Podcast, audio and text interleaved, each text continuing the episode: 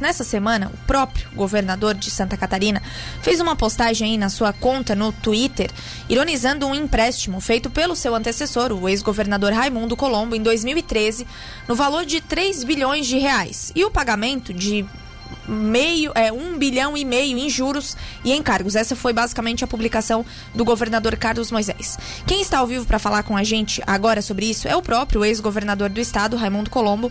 Boa tarde, tudo bem? Obrigado por atender a Rádio Cidade.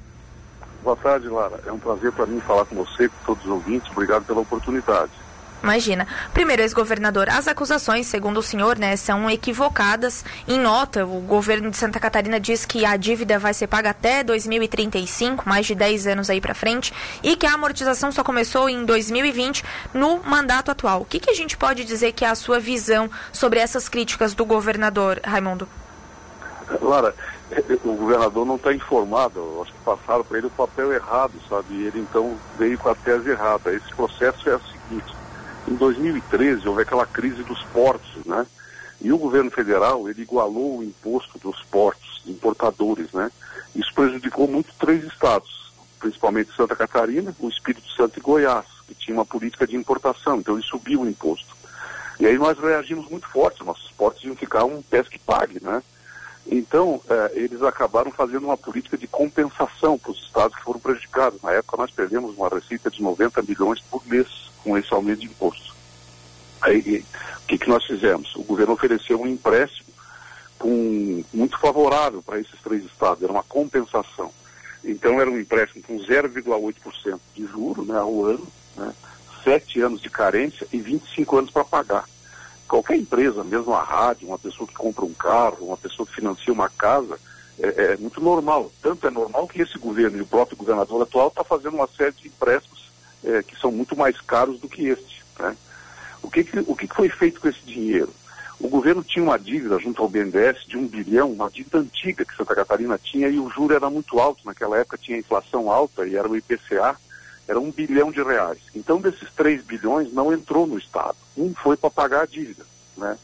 E você trocou a dívida com 16 milhões de juros por, por, por, por ano, naquela época, por mês, eu não lembro bem, é por mês, ela virou zero. Então, e você passou a 0,8. Então, o Estado fez um grande benefício com essa operação. Então, esse dinheiro não, ele não entrou no caixa, ele pagou uma dívida. Isso nunca tinha acontecido no Estado. Você pegou um empréstimo e pagou um outro, que o juro era maior. maior. Então foi um grande ganho para Santa Catarina. O segundo movimento foi capitalizar o BRDE. Né? O BRDE, quando, isso é um acordo de Basileia, que é o acordo internacional que rege todo o sistema financeiro mundial, nós aumentamos o capital do BRDE. Santa Catarina aportou lá desse dinheiro, eu não lembro bem que foi 2013, mas acho que foi 250, 200 milhões de reais nós aumentamos. Nesse acordo, quando você capitaliza um, você aumenta a capacidade de financiamento seis vezes. Então ela gerou 1 bilhão e 200 de, de, de, de investimento na economia catarinense. E as empresas ficaram qualificadas e conseguiram acessar esse dinheiro. Uma delas foi a BMW, que veio para Santa Catarina e que gera hoje muitos impostos, já pagou o empréstimo, gera muito imposto, muito emprego, e muitas outras fizeram. E esse dinheiro está lá. Ele está lá no BRDE, ele faz parte do capital do BRDE. Santa Catarina, eu acho que tem 34% do BRDE, e hoje ele já se transformou em quase um bilhão de reais. Então nós colocamos 200 e vale um bilhão.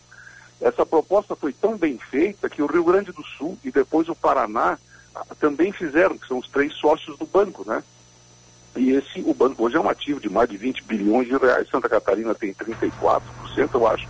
Então deve ter 7, 8 bilhões de dinheiro público, de dinheiro do povo de Santa Catarina lá. Então veja que a informação é completamente falsa, né? completamente errada. E o mais engraçado, Lara, é que isso está na súmula que eles postaram. Era só ter olhado o CAPT ali que eles iam ver.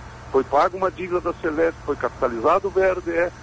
Então, veja que coisa absurda que o governo fez. Eu, se fosse o governador, demitiria a equipe que assessorou ele e deu uma informação tão errada, não é?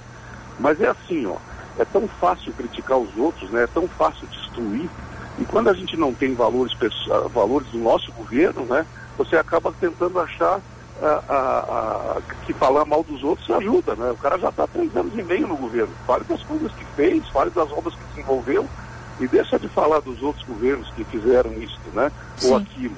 Deixa o povo julgar, né?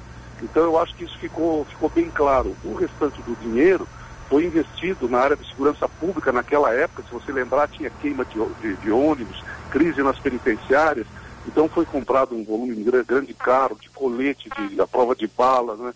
Foi construídas várias uh, unidades de penitenciárias uh, para poder uh, vencer aquela crise, porque o sistema estava bastante fragilizado.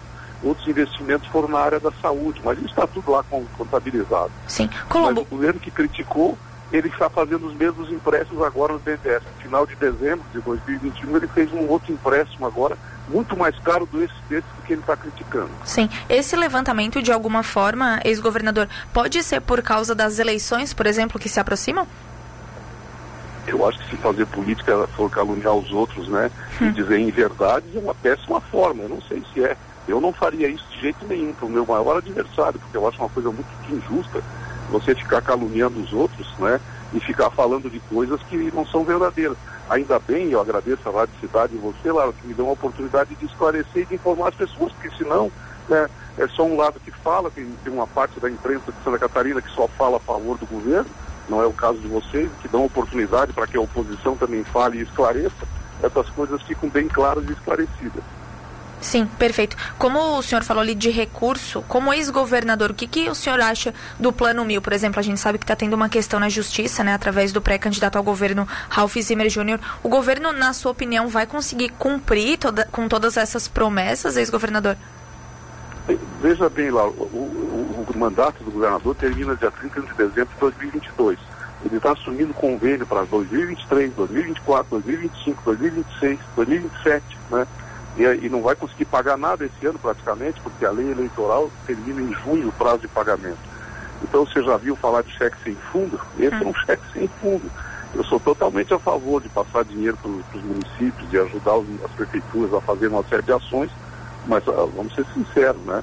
É como se você é, comprasse um, um bem para pagar daqui cinco anos, quando na verdade você já não está mais lá, né?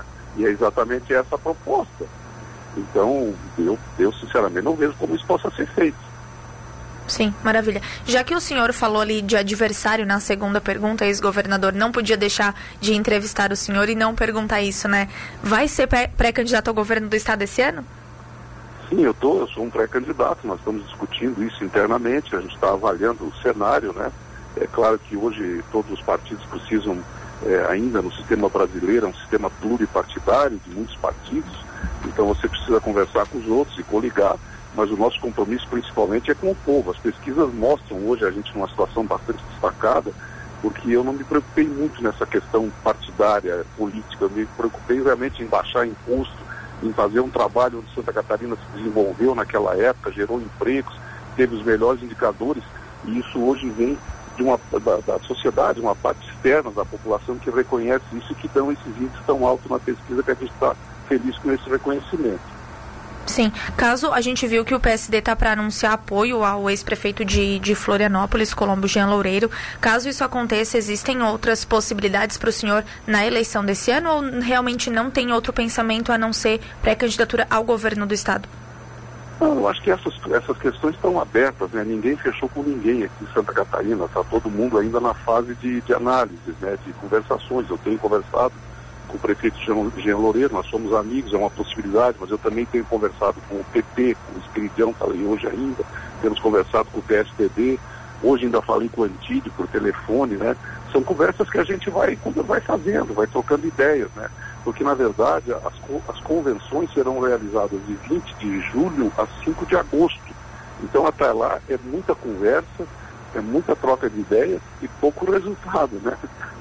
Sim, maravilha. 5 e 55 ex-governador de Santa Catarina, Raimundo Colombo, mais uma vez, obrigado por atender a Rádio Cidade, tá? A gente deseja sucesso aí na caminhada, seja ela para onde for, tá bom? Um abraço. Obrigado, para vocês também. Tudo de bom, obrigado pela oportunidade, forte abraço.